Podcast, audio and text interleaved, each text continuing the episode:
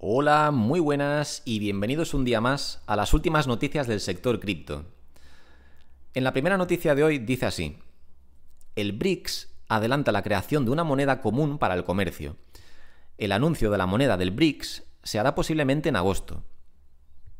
Vale, y antes de pasar con el artículo y explicar qué es esto del BRICS y, bueno, pues explicaros un poco qué es lo que pone en el artículo, em, quiero recordaros que hace uno o dos días, en uno de los vídeos que publiqué, comentaba una noticia que me pareció súper interesante y que, bueno, que le di bastante importancia, no sé si lo recordaréis o si lo habréis visto, pero era una noticia donde, si no me equivoco, eran Rusia, eran dos potencias mundiales, creo que era Rusia y China, que habían llevado a cabo, habían llevado a cabo una, mm, bueno, pues una transacción comercial internacional y no la habían llevado a cabo en dólares, como es la costumbre entre el comercio internacional, que todo se hace en dólares, pero en este caso no. En este caso lo habían hecho en, creo que era en la moneda china.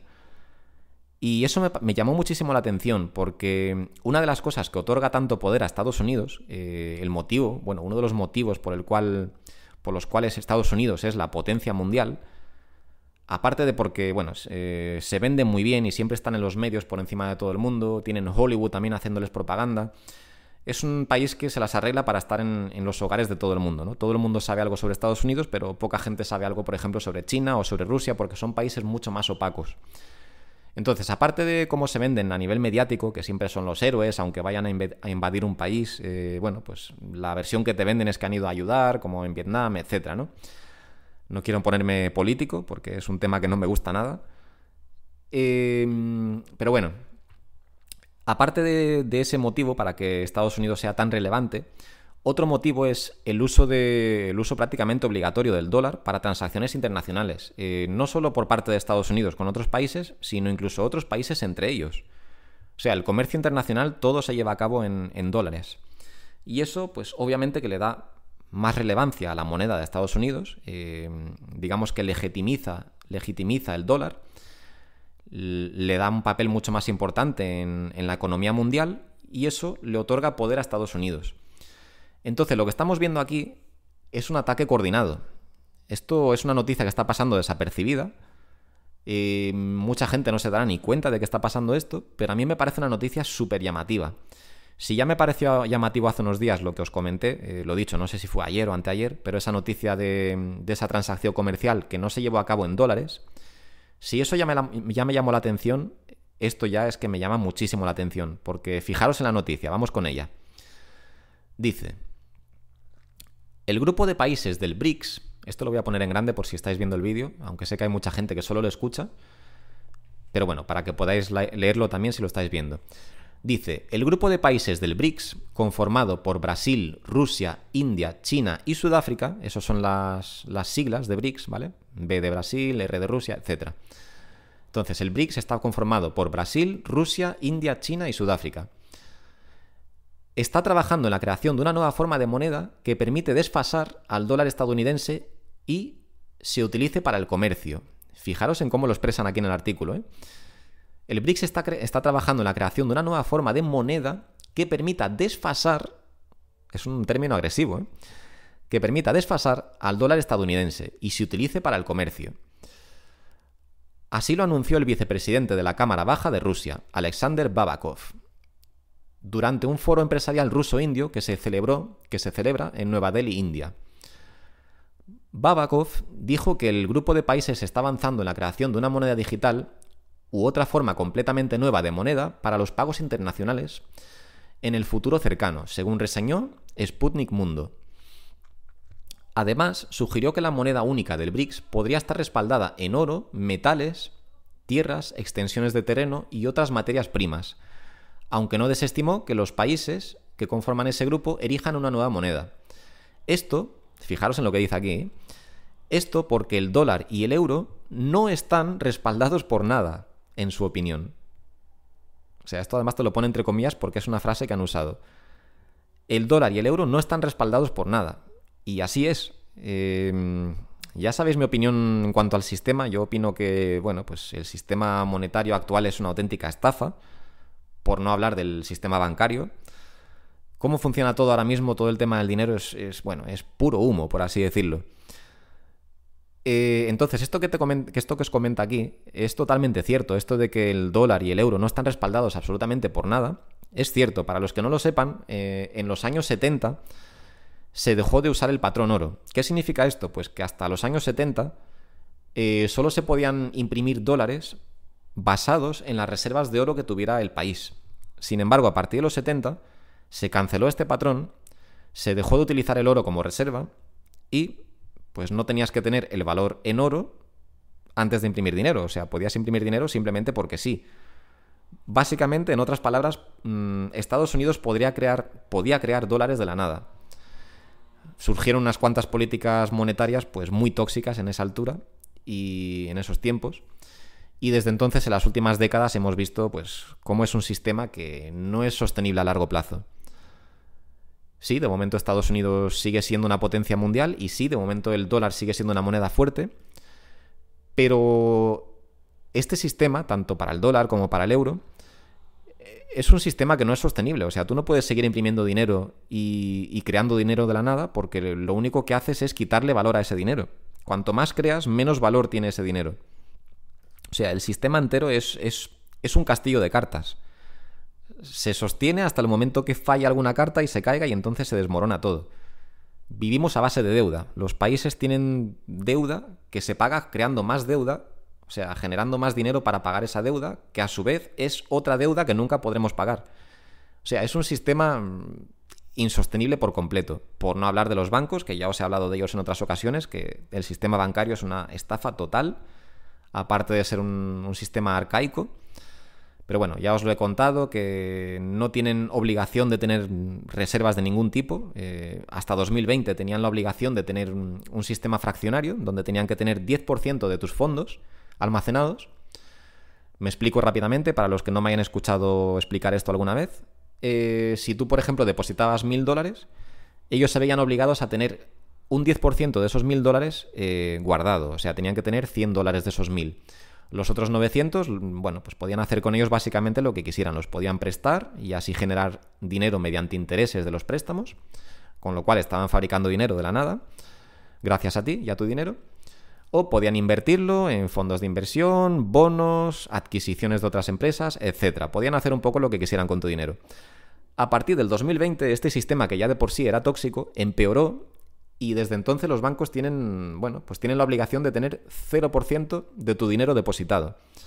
Con lo cual, en el momento que tú vas al banco y ingresas, pues poniendo el mismo ejemplo, ingresas mil dólares, ellos pueden coger esos mil dólares, pueden tomar esos mil dólares, perdón, para los que me escucháis de Latinoamérica, y pueden hacer con ellos los que lo que les dé la gana. Pueden gastarse esos mil dólares en lo que quieran.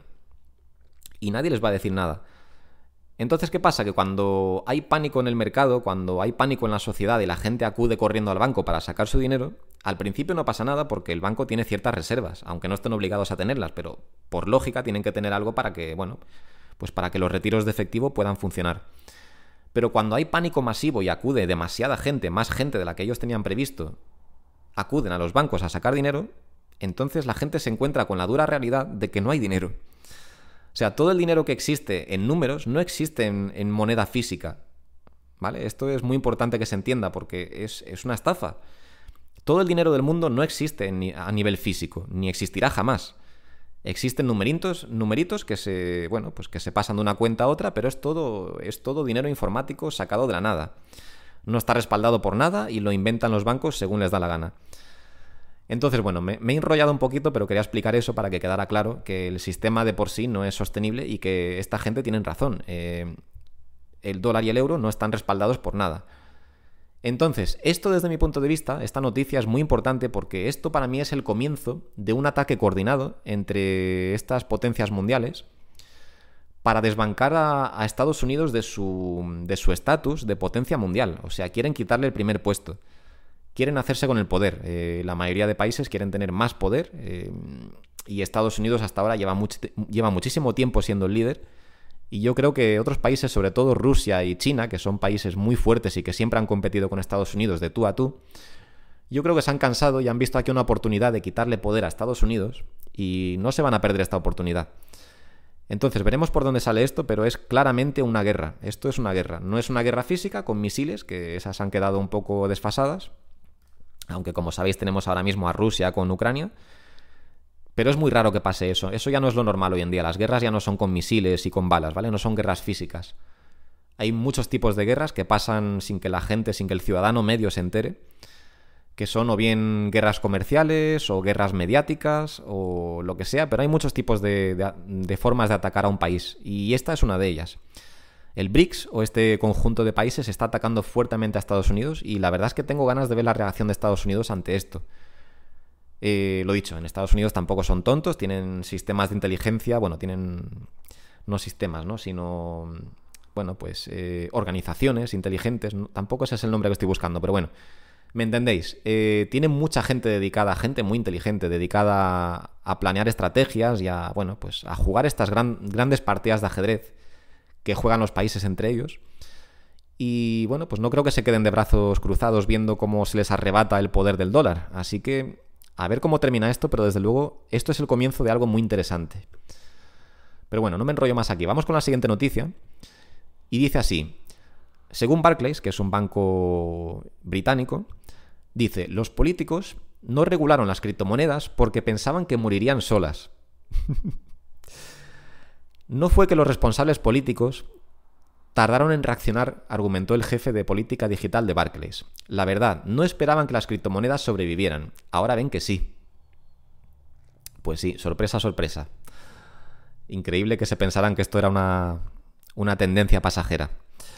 Y bueno, dice así el artículo. Los reguladores están prestando más atención a las criptomonedas, lo que ha llevado a un aumento en las acciones eh, regulatorias en todo el mundo. Según Nicole Sandler, directora de política digital de Barclays, los, legisladores pueden haber dejado al mercado de criptomonedas sin regular porque pensaron que moriría, pero ha crecido significativamente, pues sí. Y, más que le queda por crecer. Eh, va a llegar un punto que esto va a ser tan grande que no van a poder meterle mano a lo mejor como quieren. Que, o sea, habrá que regularlo, claro que sí, pero si a lo mejor quieren ya, mm, pues digamos que atacar a este mercado, a lo mejor ya no van a poder. Y me alegro de ello. Por último, dice aquí, la SEC ha tomado medidas enérgicas contra varias empresas de criptomonedas en los Estados Unidos, lo que ha generado descontento en la comunidad de criptomonedas. Y tanto.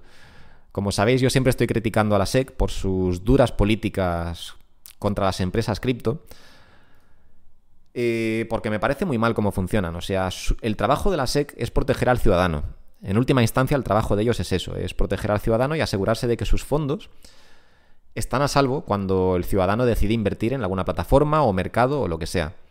Sin embargo, lo que está haciendo la SEC, con las, por lo menos con las empresas cripto, es un papel de abusón, como ya expliqué ayer, es un papel de bully, que simplemente como tienen a ciertas empresas bajo su jurisdicción, porque estas empresas están, están establecidas en Estados Unidos, pues la SEC, en vez de buscar simplemente una regulación y asegurarse de que esas empresas funcionan bien y no estafan a sus clientes, que debería ser su trabajo, lo que hacen es pues simplemente molestar a esas empresas y multarles por cualquier irregularidad o cualquier cosa que no afecta a nadie, pero que tienen ellos la razón y pueden multarles. ¿Y qué es lo que pasa? Pues que esto es pan para hoy y hambre para mañana, porque sí, eh, como hicieron por ejemplo con Kraken, que les multaron con 30 millones de dólares.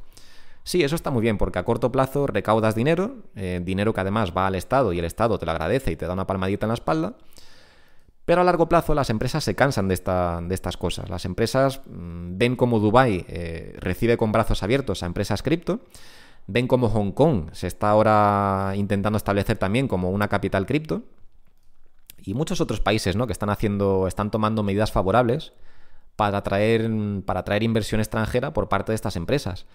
Y llegará un momento que Kraken, eh, pues a lo mejor a la, a la siguiente multa que intente establecer la SEC con ellos, digan, sí, pues bueno, ahí tienes tu multa y me voy del país. Porque total, mi negocio es online y tengo cero necesidad de tener mi sede en un país que, no me quiere aquí y que lo único que quiere es sangrarme y quitarme todo el dinero. Entonces, esta política tan agresiva que tiene la SEC, lo único que va a hacer, como sigan así, es expulsar a todas las empresas. Pero bueno, eso ya lo he explicado en otros vídeos, me estoy enrollando. Pero bueno, aquí tenéis pues otra noticia sobre dinosaurios que creían que esto iba a ser una moda pasajera, que pensaban que las criptomonedas eh, no sobrevivirían y que ahora ven que sí. Pues vaya sorpresa. Yo lo veía claro que tenía futuro, pero bueno, ellos no. Y bueno, siguiente noticia. Dice, según el CEO de Kaiko, la represión de Estados Unidos impulsará el centro de gravedad de las criptomonedas hacia Hong Kong. Y esto, seguimos con lo que os estaba comentando. Eh, Estados Unidos, con tantas políticas agresivas y con tantas multas que, que hacen en su, bueno, pues en su jurisdicción, en Estados Unidos, que atacan a todas sus empresas eh, estadounidenses en vez de apoyarlas a crecer, lo que van a hacer es impulsar a estas empresas a irse a otros países, como por ejemplo Hong Kong, Dubai o el país que, que sea en ese momento que esté liderando con una política, pues, bueno, pues favorable para estas empresas. Y bueno, dice el artículo. Ambre Subiran, CEO de Kaiko, afirmó que la actitud acogedora de Hong Kong podría convertir a la ciudad en el centro de gravedad de la negociación e inversión en criptomonedas. Pues sí. Como no se pongan las pilas en Estados Unidos, se van a quedar más solos que la una. Entre lo de las empresas cripto que se le están yendo o que piensan irse, y el ataque que está viendo por parte de otros países ante el dólar, Estados Unidos está encontrando en una situación bastante complicada. ¿eh? Así que bueno, no sé qué planes tendrán, pero deberían empezar a tomar cartas en el asunto, porque como sigan así, van a acabar mal. Pero bueno, mm, no voy a entrar a comentar más la noticia, eh, simplemente me ha hecho gracia. Bueno, me ha hecho gracia no, pero es eso, es lo mismo de siempre, ¿no? Que como Estados Unidos siga así, y siga ahogando a sus empresas, las empresas se van a ir porque tienen, no tienen ninguna necesidad de estar en Estados Unidos. Estados Unidos no les ofrece nada que no les ofrezcan otros países. Así que como Hong Kong les haga una invitación y les digan, oye, que aquí vais a pagar cero impuestos o vais a pagar menos impuestos, y no solo nos vamos a molestar, sino que encima os vamos a dar facilidades. Pues muchas empresas se van a ir, igual que se están yendo a Dubai y a otros sitios. O sea, es que es normal. Eh, se han ido a Malta, se han ido a Dubai y pronto se irán a Hong Kong también. Así que bueno, veremos por dónde sale Estados Unidos, pero desde mi punto de vista tienen que, empezar a espabilar, porque si no lo llevan claro. Pero bueno, siguiente noticia. Dice, los expertos lo tienen claro. Tres mejores formas de proteger los ahorros ahora mismo. Estos son los tres valores refugio que debes tener en cuenta. Vale, aquí no voy, a leer todo esto, pero mira, aquí básicamente os comentan un poco pues lo, que ha estado pasando en estas últimas semanas, todos los problemas que ha habido con la banca. Mencionan a bancos como Silicon Valley Bank, First Republic, Signature Bank y el banco suizo Credit Suisse. Y bueno, eh, a raíz de eso, eso es el contexto, a raíz de eso te dice, los inversores, en vista de los acontecimientos sucedidos, sucedidos en los últimos días, han huido hacia ciertos valores que siempre funcionan como refugio. Es el caso, por ejemplo, del oro, de la deuda y de las criptomonedas. Vale, entonces, Primer activo, la renta fija. Otro activo que ha salido reforzado en esta... No, perdón, el, primer activo era el oro, ¿vale? Es verdad, me he saltado esta parte. Dice, esto era referente al oro. Dice, cuando el pánico llega a la renta variable, los inversores suelen buscar eh, refugio en valores seguros. El oro, desde el pasado jueves, se ha revalorizado por encima del 8%. En la actualidad cotiza sobre los 1.960 dólares la onza. Por otro lado, ha superado el tope de 1.900 dólares por primera vez desde que comenzara febrero, según recoge EFE, que no sé qué es, pero bueno, según los datos de esta entidad, esos son los datos. De acuerdo con los expertos, el oro podría alcanzar a corto plazo los 2.500 dólares. Vale, bueno, yo los expertos, eh, si me ha enseñado algo el, tiempo es que los expertos no son tan expertos como dicen. Pero bueno, eh, puntos a destacar. Pues que de los tres activos refugio, el primero sería el oro, eh, el siguiente sería la renta fija, y aquí voy a aprovechar para, explicar esto, eh, ya que, a ver, que no es que yo tome a nadie por tonto, ¿vale? Pero me gusta explicar todo el contenido de forma que lo pueda entender cualquier persona de cualquier nivel, ¿vale? Entonces, no es que yo piense que quien me escucha no sabe nada, eh, seguro que hay aquí gente que sabe muchísimo más que yo, pero me gusta explicarlo todo y desglosarlo todo para que cualquier persona que empiece a ver mis vídeos pueda entenderlo absolutamente todo. Entonces, hago una aclaración rápida aquí, porque aquí hace, mm, hace referencia a, la renta fija y a la renta variable, también lo ha nombrado aquí en algún sitio, ¿no? Eh, sí, cuando el pánico llega a la renta variable. Vale, ¿qué ¿a qué se refiere con esto? Pues la renta variable es básicamente es la bolsa, es lo que tenéis que saber. Renta variable se traduce en bolsa, en acciones, ¿vale? Eh, que son más volátiles y por eso se le llama variable. Renta fija, por otro lado, son los bonos, ¿vale? Bonos del Estado, etcétera, es la deuda. Eh, entonces, bueno, pasamos ahora con este, por, con este párrafo, que ahora sí se va a entender bien. Y dice, otro activo que ha salido reforzado de esta última crisis ha sido la renta fija. Sin embargo, esta tampoco ha estado exenta de la volatilidad. Debido al desplome de las bolsas, los inversores han aumentado la demanda de estos títulos. Por ello, han aumentado los precios, cayendo la rentabilidad. El bono alemán de 10 años, que se considera el más seguro de Europa, ha pasado de un rendimiento del 2,7% a principios de marzo a un mínimo del 2%. Sin embargo, debido a la subida de los tipos de interés por parte del, Banco Central Europeo en 50 puntos más, se ha vivido un repunte en los últimos días. Y eh, así que tenemos primero al oro, luego la renta fija o los bonos y en tercer lugar al Bitcoin. Y sobre el Bitcoin dice lo siguiente. A pesar de la mejora que han experimentado el oro y la deuda, el activo que ha sido capaz de sorprender en estos últimos días, debido a su revalorización, ha sido el Bitcoin, la criptomoneda más famosa. En este sentido, su valor se ha, elevado en más de un 18%, superando los 26.500 dólares. Hay que tener en cuenta que, tras la quiebra del criptobanco Silvergate, el Bitcoin cayó con bastante fuerza. Sin embargo, se ha recuperado en poco tiempo. Aquí me hace gracia que lo que dice aquí, eh, el activo que ha sido capaz de sorprender. Sorprender, bueno, pues será estos inversores y a estos analistas mm, clásicos, por así decirlo, porque a mí no me ha sorprendido nada. Obviamente que en el momento que Bitcoin ya ha caído un 80 o un 90%, pues yo no me espero más caídas, la verdad. ¿Que puede caer un poco más? Pues sí, pero mm, en el momento que ya supera una caída del 70%, ya por simple estadística yo sé que estoy cerca de un suelo ya. O sea, yo sé que Bitcoin ya no va a caer mucho más. Entonces, si sé que el Bitcoin está en tendencia, está en tendencia bajista, cuando yo veo que ya ha caído un 60 o un 70%, aunque yo sepa mirando, bueno, pues mirando los datos históricos, aunque yo sepa que puede llegar a, caer un 80 o un 90%, a partir de una caída del 60 o 70% ya es un momento perfecto para empezar a entrar al mercado. ¿Por qué? Porque yo sé que el potencial de bajada es, es bajo, es muy bajo, en comparación con, con el potencial de subida. Esto es lo que se llama, que no me gusta llamarlo así porque, bueno, no me gusta incluir esta palabra en las inversiones, pero es lo que se llama una apuesta asimétrica. Una apuesta asimétrica es eso, es eh, cuando, cuando digamos que arriesgas muy poco para ganar mucho. Eso es básicamente la inversión en Bitcoin, sobre todo cuando lo pillas en, niveles muy bajos, después de una fuerte corrección del 60, 70, 80 o 90%. Eso es una apuesta asimétrica, aunque lo dicho, odio mezclar la, palabra apuesta cuando se trata de inversiones, pero es como se le llama, ¿vale? Entonces, eh, si tú compras Bitcoin, por ejemplo, unos 20.000 dólares, sabiendo algunas cositas sobre Bitcoin, sabiendo que, la oferta cada vez disminuye más debido al, evento del halving, como ya he explicado en numerosas ocasiones, y sabiendo que cada vez la demanda por el Bitcoin crece más, porque cada vez hay más gente entrando a la industria, y bueno, pues mirando un poco el análisis técnico a largo plazo de Bitcoin, viendo cómo cada vez sube más y más y más, y que la tendencia es claramente alcista en nivel diagonal, lo ves claramente, puedes incluso trazar líneas y demás. En fin, no voy a entrar al análisis técnico porque no es algo que me guste, bueno, pues que me guste promover. Soy más de fundamentales, la verdad.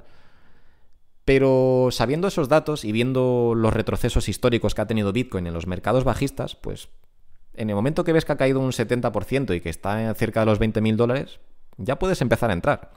No es un consejo de inversión, pero es que es pura lógica. O sea, si tú ves que ya ha caído tantísimo y que está además en un nivel tan importante como los 20.000 dólares, que fueron el nivel máximo en 2017, fueron el techo del mercado, pues empieza a acumular. Si esto te interesa y quieres... Mm, a ver, no lo hagas porque sí, porque lo digo yo, pero si te interesa este mercado y ves que Bitcoin ya ha caído una barbaridad, sabiendo que esto es una apuesta asimétrica y que sí, puede que entres en 20.000 y que caiga como cayó, de hecho, hasta los 16 o 15.000 dólares, no me acuerdo exactamente hasta dónde llegó, Puede que caiga otros 5.000 dólares, pero ¿y qué más te da? Si te esperas subidas luego hasta, como mínimo, el máximo histórico, que son 70.000 dólares.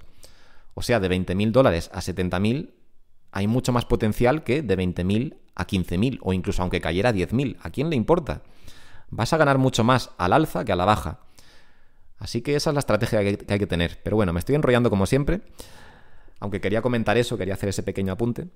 Pero bueno, según el artículo, aquí lo tenéis. Los tres primeros, los tres principales eh, valores refugio, según este artículo, son el oro, la deuda o los bonos y el Bitcoin. Y ya de paso aprovecho para comentar esto de aquí. Fijaros en el rendimiento de los bonos. ¿eh? El bono alemán de 10 años, que se considera el más seguro de Europa, el más seguro, ¿eh?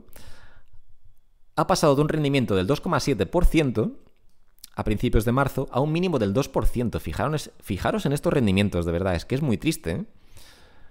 estamos hablando de que si metes aquí tu dinero esperando ganar dinero, que bueno, que ya sé que no, ese no es el objetivo de los valores refugio, ¿vale? Los valores refugio no, son, no están pensados para ganar dinero, sino para no perderlo.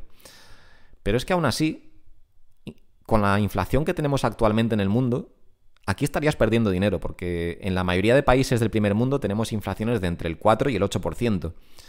Entonces, si le estás sacando un rendimiento del 2,7 o incluso del 2%, estás perdiendo dinero. Incluso cuando la economía va bien, que lo normal es que la, inflación esté en torno al 2%, pues te quedas exactamente igual. Que sí, que entonces estaría cumpliendo su objetivo de, de valor refugio, pero ¿qué prefieres? ¿Tener un 2% y quedarte exactamente igual o incluso perder un poquito? ¿O estar en Bitcoin que sabes que, bueno, pues que te da este tipo de retornos en cuestión de días? Un 18% o como vimos en el artículo de ayer, en lo que va de año, Bitcoin lleva un 71% en el primer trimestre. Para mí es de cajón la decisión, pero bueno. Me gusta seguir destacando estas cosas para que todo el mundo se dé cuenta de, del potencial que tiene este tipo de activos. No solo Bitcoin, sino las criptos en general, aunque yo siempre hablo de Bitcoin, porque es como la criptomoneda líder, la que todo el mundo conoce y todo el mundo entiende. Y así no, no, favorezco pues, a ninguna red en concreto, porque cada uno es fan de una, de una red diferente y yo no quiero ser un fanboy de ninguna. Yo soy fan de este mercado en general. Eh, me gustan todas las criptomonedas. Bueno, no todas, eso no es, no es cierto pero me gusta el sector entero, ¿vale? En fin, vamos con el siguiente artículo que dice, las blockchains con mayor actividad de desarrollo en marzo. Vale, no me voy a enrollar mucho aquí, simplemente os quiero enseñar este gráfico que me ha parecido muy interesante para los que os gusten ciertas criptomonedas del top, pues del top 10 o top 20. Aquí tenéis el nivel de actividad que tienen. Eh, voy a darle un poquito de zoom para los que estén viendo el vídeo. Y bueno, en el primer puesto tenemos a Polkadot con mayor desarrollo, eh, os voy a ir diciendo ya de paso mis opiniones sobre las criptomonedas. Eh, Polkadot es una red que me encanta. Cardano también, soy muy fan de las dos. Son probablemente de mis proyectos top, de los que más me gustan. Nunca he invertido en Polkadot, aunque lo tengo también ahí en el punto de mira. es una red que me gusta mucho desde hace un par de años y Cardano me gusta pues desde el principio. Desde que empecé a investigar las criptomonedas del top 10 o top 20 me di cuenta de que Cardano tenía un potencial increíble. Pero bueno, lo dicho, no quiero sonar como un fanboy ni nada de eso. Eh, simplemente os comento eso, que de estas dos, de la líder, de la número uno y de la número dos de este gráfico, los dos primeros proyectos me encantan. Y además estoy hablando de ellos conjuntamente por un motivo. Porque para los que no lo sepan, el fundador de Ethereum, de Ethereum, que es Vitalik Buterin, él no fue el, único fundador de, Ethereum. Tuvo otros dos compañeros que fueron el fundador de Polkadot y el fundador de Cardano. Los tres y no sé si había alguien más, pero bueno, eh, entre estos tres estuvieron, estuvieron, trabajando en Ethereum. Lo que pasa es que al final, pues bueno, como en muchos proyectos, eh, hubo malos entendidos, no se aclararon entre ellos, entre ciertas cosas, tuvieron desacuerdos y se separaron. Entonces Vitalik Buterin se quedó con Ethereum y los otros dos se fueron cada uno con, con su red. Así que lo que quiero deciros con esto es que al frente de estos dos proyectos hay gente muy inteligente, gente que fueron partícipes en Ethereum eh, la segunda criptomoneda más importante del mundo, y que están trabajando cada uno en su propio proyecto y les va muy bien y son muy buenos proyectos desde mi punto de vista, ¿vale? Entonces, bueno, seguimos con el ranking. Puesto número uno para Polkadot, puesto número dos para Cardano, puesto número tres para Internet Computer, que es un proyecto que no conozco absolutamente nada. Eh, lo conozco desde que apareció en el top 10, creo que fue en el top 10 o el top 15, hace un año y pico o dos que fue súper raro, porque de repente un día, sin haber oído hablar nada de este proyecto, de repente apareció en el top 10, además a un precio bastante alto, no sé si fueron 200 o 300 dólares o algo así. Y yo lo miraba y decía, pero este proyecto qué es y de dónde ha, de dónde ha salido. O sea, es que no tenía ni idea de lo que era, pero bueno, tampoco lo he investigado porque no me llamó mucho la atención. No sé si es un buen proyecto o no, pero bueno, lo tenemos en el ranking en el tercer lugar, ¿vale? En el cuarto lugar tenemos a Status, que es una moneda que yo pensaba que, bueno, la daba por desaparecida ya, porque la conocí en 2018, fue una de las que investigué. Eh, no le acabé dando mucha importancia al final, pero yo la daba por desaparecida ya, porque llevo sin escuchar nada de status durante, durante pues, años. Digo yo que será el mismo proyecto, porque por el nombre debería ser el mismo proyecto que yo investigué en 2018. Pero bueno, Status está en el, número, en el puesto número 8. En el puesto número 5 tenemos a Hedera, o Hedera Hashgraph, que es un muy buen proyecto también desde mi punto de vista, me gusta mucho. Además está a un precio bajo, con lo cual puedes adquirir una gran cantidad por poco dinero y eso me encanta. Porque sí, Ethereum y Bitcoin son muy caros, entonces te cuesta más adquirir una unidad, por ejemplo. Hay gente que no le gusta tener, por ejemplo, medio Bitcoin, eh, yo incluido. A mí no me gusta tener partes de una unidad. Sé que es algo absurdo, porque al fin y al cabo es algo mental nada más, no tiene nada que ver. Pero es cierto que me gusta poseer unidades enteras y hay muchísima gente que yo sé que piensan como yo. Eh, así que bueno, Hedera, al precio que está, puedes adquirir una gran cantidad. Al igual que Cardano, también está a un precio muy bajo y puedes adquirir una buena cantidad. Entonces, bueno, Hedera Hashgraph, que me parece un buen proyecto, en el número 5. En el número 6 tenemos a Ethereum, como no podía ser menos, es el proyecto, bueno, el segundo, la segunda criptomoneda más importante. Y dentro de las criptomonedas de Layer 1, que es a las, que se refiere este artículo, eh, lo ponía por ahí por algún sitio, pero bueno, dentro de estas criptomonedas, pues es la, más importante, ¿no? Eh, la pionera, la que llegó primero y luego todas las demás fueron a, a, copiar o a mejorar lo que ya había en Ethereum.